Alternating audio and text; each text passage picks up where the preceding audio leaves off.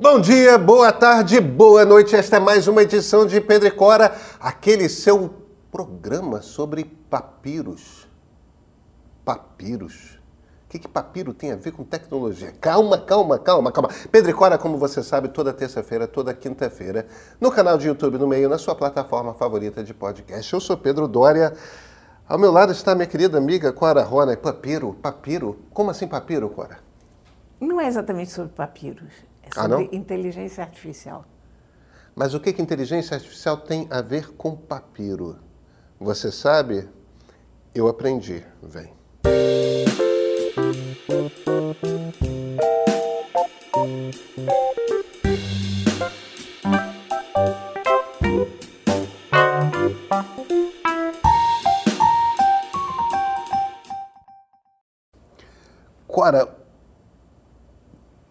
Papiros de Herculano. Que, que história é essa? Me conta.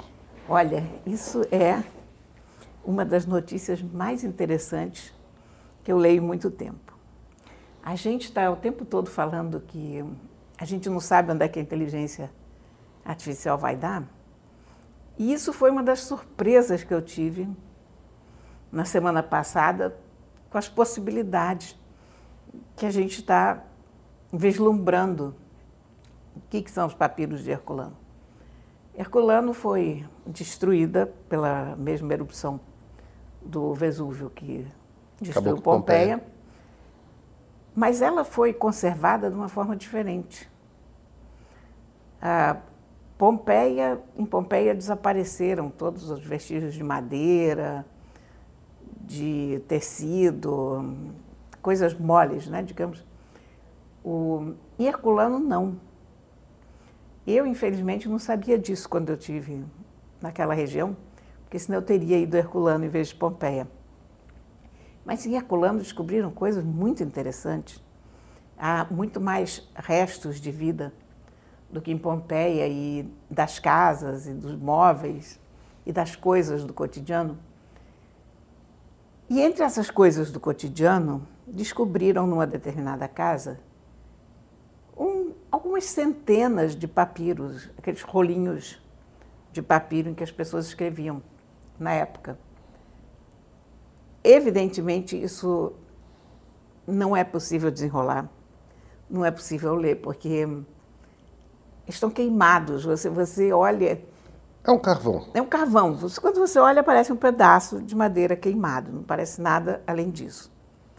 Eu tenho a impressão que eles descobriram que isso eram papiros início de conversa, provavelmente por causa da disposição deles, por eles terem sido encontrados numa estante, alguma coisa assim. Eu não, não sei como eles foram descobertos, mas eu não teria a capacidade de ver qualquer coisa naquilo ali, além de um tronco queimado, de uma coisa queimada. Mas são papiros. E durante muitos anos as pessoas vêm se debatendo com isso de saber que ali há um tesouro de escrita, mas sem saber como recuperar. Bom, essa semana, na semana passada eles anunciaram que finalmente foi criada uma tecnologia de inteligência artificial para leitura disso. Então, já havia uma tecnologia de desenrolamento digital dos papiros. É porque eu imagino que é um troço tão frágil que você não consegue, Você não consegue desenrolar mexer- você- fisicamente. é, né? você não consegue nem mexer direito com aquilo que está inteiramente queimado. Quando você tenta desenrolar fisicamente, o negócio se desfaz, cinzas. Mas se você passa pelo, pelo- por um tomógrafo de alta resolução, você consegue desenrolar.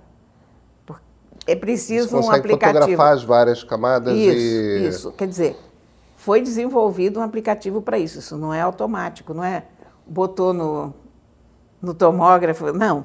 Tem um, um aplicativo que leva em conta essas voltas do papiro. Bom, E aí fotografa os trechos das várias camadas Isso, e, e- e- isso. e bota um depois do outro e Isso. monta, né? agora, como ler isso? Como separar a escrita do material? Porque a tinta era uma tinta à base de carvão. o negócio se transformou em carvão.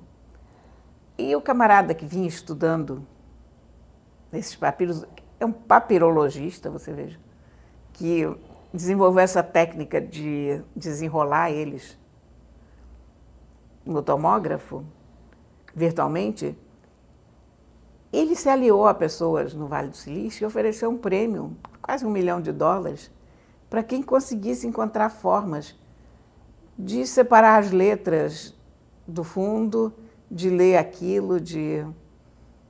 Enfim, de interpretar o que estava lá. E três estudantes, um de cada canto do mundo, um do Egito, um dos Estados Unidos, outro da Europa, conseguiram encontrar soluções para isso, juntos levaram 700 mil dólares.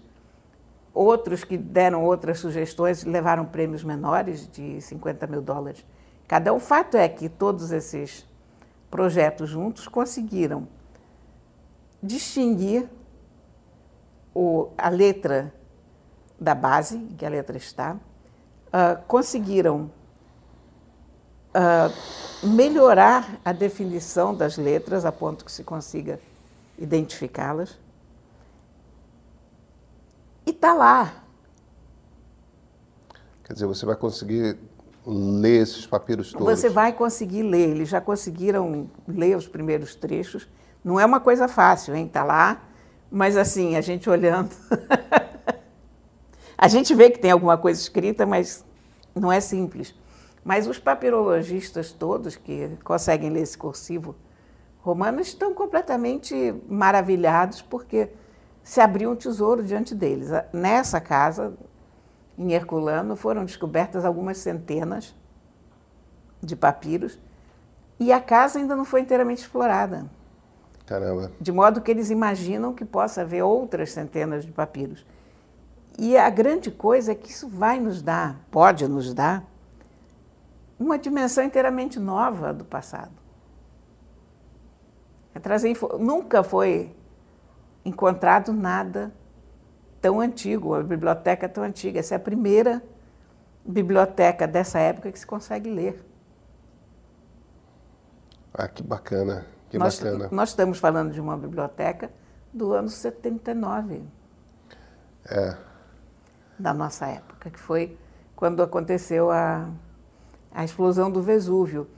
E eu fiquei tão fascinada com essa história, sabe? Porque não só pelo que esses papiros devem guardar isso, a gente vai ter uma resposta muito em breve, porque você imagina, se os papirologistas estão conseguindo ler, já já você vai ter um programa de inteligência artificial que ele lerá, inclusive. Então, a gente vai poder ter acesso a esses textos rápido. Se você pensar que eles estão lá quantos mil anos, né? quietos, mudos, e de repente a gente vai poder decifrar o que estava lá. Mas isso também me dá uma janela para o que, que a inteligência artificial pode fazer e a gente ainda não se deu conta. Agora, você sabe que isso me lembra de uma história que. Uma reportagem que eu li na BBC, super interessante, é de uma coisa parecida, porém diferente. É, eu não sabia, mas estava nessa reportagem. Se sabe que aquelas diversas eh, eh, civilizações que existiram no Oriente Médio ali anos, é, 5 mil anos atrás, 4 mil anos atrás, a gente pensa em Babilônia, é, mas Pérsia e tal, só que foram muitas civilizações que viveram na, naquele tempo que existiram naquele tempo. É, a maioria delas tinha escrita, porque 5 mil anos atrás é mais ou menos o momento que surge a escrita, em geral é aquela escrita cuneiforme. É, então, você tem milhares de estelas. Estelas são, uma, são coisas Sim. anteriores ao papiro, né? são aquelas plaquinhas de argila em que você tem o escrito cuneiforme, que são várias cunhas, com, em geral, línguas semíticas é, próximas. Né? A, a, maioria delas a gente conhece o, a gente conhece o suficiente das línguas para saber o que está escrito. A maioria, nem todas. O problema é o seguinte: muitas dessas línguas, dessas, é, são muitas civilizações. A, a, gente pensa em, sei lá, fenícios, persas, babilônios, é, mas são muitas civilizações. É, é, é entre, entre eles e os gregos, é, a quantidade de civilizações que nasceram e morreram ali no Levante, ali no Oriente Médio, é uma coisa imensa. E temos milhares de estelas. E algo tipo tem línguas que tem tipo duas pessoas no mundo que falam que conhecem que são aqueles especialistas sofisticadíssimos tudo mais que escrevem livros inteiros sobre duas estelas. É, é porque é, tem uma complicação eu não diria uma complicação várias complicações não sim é, o, o ponto é temos um acervo imenso muito grande sobre as primeiras civilizações humanas, de, de documentação escrita em estelas de argila, e quase nada disso foi traduzido ainda. Ou porque a Você língua. Ou porque a língua não está traduzida, compreendida, ou porque você tem uma, duas pessoas no mundo que falam aquela, que conhecem, conseguem ler aquelas línguas, e não é uma coisa assim do tipo. É, que egiptologista pega hierógrafo e, e, e, lê como se fosse história em quadrinhos. É muito Sai engraçado. Quando é, eu, sabe, eles leem muito rápido. Vou fazer um parênteses, porque quando eu estive no Egito, a gente tinha um guia maravilhoso, que era egiptologista, e eu apontava para ele assim, o que está escrito lá? E ele lia. É, não, eles como se rápido. fosse uma pessoa lendo um cartaz no meio é, da é, rua. Eu quase morri de inveja. O, o isso é aquela história que começa, é uma coisa que só é conhecida desde Napoleão, né? Sim, é, com a pedra, com a pedra né? Roseta, a pedra Roseta que foi descoberta pela expedição do Napoleão. E Champollion e, e, e, Mas o Champollion demorou tipo uns 20 anos para. Sim, pra... sim, não, não, foi imediato. Não é. foi uma coisa imediata, né? Mas enfim, egiptologista pega hieroglifo e lê como se fosse história em quadrinhos. Mas a maioria dessas línguas do, do, do Levante do Oriente Médio não é assim. Mesmo quem conhece, é um troço demorado, a tradução é complicada, e, e, e até porque você conhece a língua, ou você não conhece a língua, você conhece uma língua próxima e, e, e, uma estela tem mil anos de diferença uma da outra. Quer dizer, é aquela coisa, a língua mudou muito. É, é, é... Papo é. Existe uma convicção hoje na comunidade é, que, que estuda essas centenas de civilizações que existiram, que são as primeiras civilizações no berço, né, no cradle of civilization, né, no cradle of civilization, o, o berço da civilização que, que é aquele lugar, existe convicção de que nos próximos 10 anos você vai traduzir tudo. Isso é sensacional, né? Isso, Imagina é. a quantidade de conhecimento sobre como as civilizações humanas nasceram, a gente vai ganhar de repente. É. Por causa de modelos grandes de linguagem. É, eu fico, fico completamente emocionada com isso. É, é, é mas é emocionante mesmo. Quando, quando eu penso, eu tenho esse arrependimento de não ter ido a Herculano, porque eu não sabia, né? Mas eu, a próxima vez que for para lá, provavelmente irei, porque eu tenho essa vontade. Mas eu quero muito ir lá ver, porque, olha, em Herculano, eles estão estudando as coisas mais bizarras. Eu, no outro dia, vi um documentário sobre os coprólitos. Os coprólitos. O coprólito é um eu cocô conhecia, fossilizado. Eu conhecia coprólito de dinossauro, não de gente. Não, existe. E há todo um ramo da, da arqueologia que estuda isso, estão descobrindo os hábitos alimentares, as doenças, as deficiências nutricionais um retrato da, o cotidiano. do cotidiano, né? É. É maravilhoso. É, é temos, Não, é super... temos um enorme passado pela frente. Temos um enorme passado pela frente. A gente vai aprender muito sobre o passado é, é, por causa de inteligência artificial, né? E, nossa, a, a gente começa a pensar e fica tonto. Né? As pessoas, as, é que as pessoas ainda não registraram o quanto que essa tecnologia vai mudar tudo. E eu acho fascinante. Não, eu, olha, eu vou te dizer que eu senti uma emoção quando eu li essa notícia, sabe? Aquelas coisas que. Não, eu entendo perfeitamente. Que o teu coração dá um salto, assim, se diz. Ah! Agora, que de... se abre essa janela para você, não tá... só dos textos, mas do que é possível fazer com isso. Né? A, a gente está falando aqui de Roma, eu quero dar uma dica, uma série na HBO Max. Ah. Antes de você falar do seu livro, eu vou falar de uma série. É, é uma série que tem duas temporadas, uma série europeia, tem duas temporadas. Na HBO Max só está a primeira temporada. Não sei quando que vão lançar aqui no Brasil a segunda temporada, mas é uma série que não está badalada e, no entanto, é muito interessante. Se chama Domina. Dedidado Domina. É, Domina é a maneira como... É a, a forma de tratamento das mulheres aristocratas em Roma. E a personagem principal é, é uma mulher chamada uh, Lívia Drusa.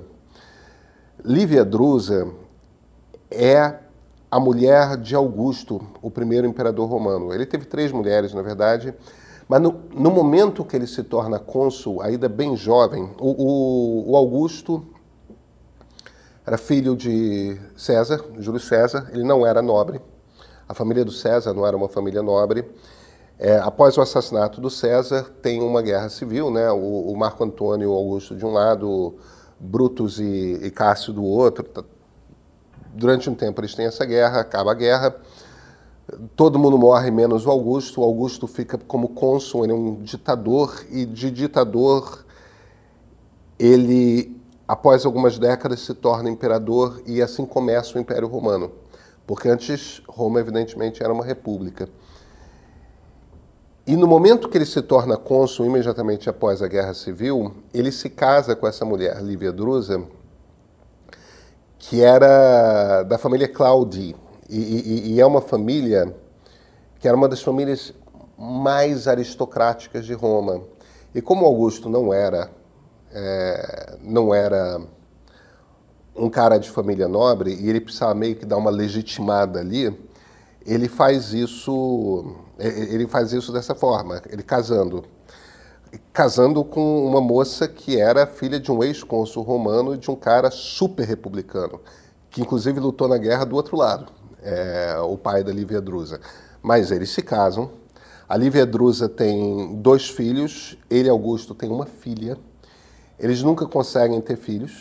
É, então Augusto morre sem, que é o primeiro imperador romano, morre sem ter um filho. E ela consegue trabalhar, ela era uma baita de uma política, ela é a personagem principal da série. E essa primeira temporada acompanha da Guerra Civil até o Augusto se consolidar no poder de Roma e como que a mulher dele está manobrando as coisas por trás o tempo todo. Cara, isso deve ser genial, hein? Não, a mulher é brilhante. E o mais interessante é. É aquela personagem que eu, eu, sabia que o Augusto tinha uma mulher chamada Lívia Drusa, mas eu não sabia absolutamente nada sobre. Eu se soube, esqueci. Não, não, não, eu, eu sabia. eu mas... provavelmente soube em algum momento, porque teve uma época que eu fui completamente apaixonada por Império Romano, lia tudo. É, eu, eu li criança um, um, um, livro chamado História de Roma, de um jornalista italiano chamado Indro Montanelli, é, que você certamente Sim. conhece e tal. E, e, e, eu fiquei muito fascinado com, com o negócio, então muitas coisas eu, eu, registrei daquele livro. Agora, eu não sabia absolutamente nada dessa mulher, e essa mulher, não só ela faz toda a armação política para consolidar o poder do marido e torná-lo o primeiro imperador, como ela faz do filho mais novo dela, no mais velho dela, o Tibério, o segundo imperador, e ela é a avó do Nero. Ô, família, quer, quer, dizer, no, no, fim das contas, a gente está falando aqui de uma mulher que fez o Império Romano. É. É, ela fez o Império Romano. a série é sensacional, ah, a série europeia. É, é muito interessante. E, e não é daquelas séries da HBO que tudo serve, eh, tudo vira uma desculpa para ficar mostrando mulher pelada, não. É, é, é, é uma série mesmo Mas a, a, de narrativa política. A HBO tem umas é. boas séries, né? Tem ótimas séries. Tem ótimas é séries. uma coincidência total, sabe por quê? Porque eu comecei a ler na semana passada um livro do Tom Holland chamado Rubicon. Rubicon. Ah, o, o Rubicão. Pois é. Aquele que não deve ser cruzado. Aquele que não deve, exatamente. Ah, muito bacana. O livro bom? Muito bom. Tom Holland é ótimo, Tom Holland é um historiador que apresenta séries também. É um professor maravilhoso, né? Então, como o cara é um excelente professor, ele apresenta as séries de um Mas jeito... é sobre César o livro? É, ah. é, claro. Sobre o rio que ele cruzou, né? Mas isso é spoiler, eu acho. Mas, mas eu, eu comecei a ler, por acaso, e aí estava nesse clima de Império Romano e, e Roma para cá, Roma para lá, e tive essa notícia e agora você me fala dessa série. Então, então maravilha. Temos livro, Cora? Temos, temos. Olha aqui. Eu vou recomendar um livro que não precisa de recomendação. Eu conheço esse livro. Pois é, você, esse livro, você é personagem desse livro. Eu sou personagem desse livro. Esse Muita livro, generosidade do Fagundes, inclusive. Olha aqui. Antônio Fagundes tem um livro aqui que você vai gostar. Isso é um best-seller, um livro com a cara do Fagundes. Não precisa falar nada, está lá na livraria, todo mundo vai pegar, né? Essa criatura simpática, inteligente, tudo de bom. Super leitor. Né? Que é o Fagundes. E um leitor criterioso, um leitor voraz, que tem, um, tem uma curiosidade enorme. O que é esse livro? Esse livro, no fundo, é um grande papo com Fagundes sobre livro e literatura. Então, ele é, ele é dividido em. Olha, para início de conversa, para que é esse livro? Esse livro é para quem está querendo ler alguma coisa e está sem ideia e não sabe o que vai pegar para ler. Então, sei lá, vem um feriado, vem férias, qualquer coisa, compra esse livro, porque esse livro vai dar excelentes ideias. Ou para quem já leu muita coisa e não sabe, não sabe o que ler em seguida, ou para quem nunca leu e quer saber o que, que precisa ler para se situar. Olha, é sensacional. São os livros que o Fagundes recomenda. Então, ele tem várias divisões aqui, ele tem os clássicos brasileiros, ele tem livros de não ficção, ele tem universos fascinantes. E aí ele descreve cada livro que ele recomenda ele fala dos autores citados, entre os quais está o nosso historiador Pedro Doria, tem livros estrangeiros, tem livros brasileiros, tem prêmios nobres aqui à vontade, e o livro está muito bem editado. É um livro muito agradável de pegar. Tem as páginas, tem as capas dos livros, depois tem pequenas biografias dos autores, os livros são muito diferentes entre si. O Fagundes é uma criatura adorável, de modo que quando você lê isso aqui, você lê ouvindo a voz do Fagundes fazendo essas recomendações, né? O gosto dele é aquela coisa, a gente acha que a pessoa tem muito bom gosto quando concorda com a gente. Mas eu vou dizer que o gosto dele eu acho muito bom. Os livros que ele recomenda, os autores citados. Ele é um ator sofisticado, né, Cora? É... Ele é uma pessoa sofisticada, ele é uma é. pessoa extraordinária. Ele é uma pessoa que tem um conhecimento, tem uma cultura fora do comum. E esse livro é uma pequena joia, sabe? É um papo. Ele não é acadêmico, ele não tem nada, é realmente um papo. Você vai ler isso aqui como se você estivesse conversando com Fagundes. E olha, é um livro, livro, é um livro, eu já li esse livro também, é um livro de leitura rápida, é. que, que você pode inclusive usar como consulta. É, você, você, não, precisa, precisa ler, ler, isso não é aquele livro que você vai é. pegar e vai ler do começo ao fim. Você vai usar isso como consulta, você está você quer comprar um livro, você está querendo ler alguma coisa, mas está sem ideia. É aquela hora que você vai para a internet. E ele escreve por que, ele gosta do livro, né? Exatamente. Explica, tal. É muito Isso aqui legal. é melhor que a internet, sabe? Eu, eu acho. É... E, e, eu recomendo também as pessoas seguirem o, o, o Fagundes no, no, Instagram, que ele é muito bom no Instagram. Pois é, ele é ótimo. E isso aqui é isso. Porque aquela hora que você vai para a internet e pergunta, gente, eu estou sem, sem livro. Tem alguma ideia? Eu quero ler alguma coisa. Aqui, ó. Show de bola. Olha, eu aprendi algumas coisas com Antônio Fagundes. Uma das coisas que eu aprendi com Antônio Fagundes é como cortar cebola. Ah, é? Num vídeo no Instagram. Há uma forma? Há, é, existem muitas formas de cortar cebola, mas tem uma em particular, vocês procuram no Instagram do Fagundes, que facilita imensamente. Ah, pronto, tá vendo? Fagundes tá vendo? é cultura. Fagundes é cultura. Clara, A gente se vê, a gente fez um livro excepcionalmente na quinta-feira, porque não teve programa na terça. Mas terça-feira que vem eu quero o livro de novo, tá? Tá bom, tá bom, teremos. Então, maravilha. Tem vários na agulha. Maravilha. Mas esse aqui é show. Nos vemos então na terça? Nos vemos na terça. Até terça-feira. Thank you.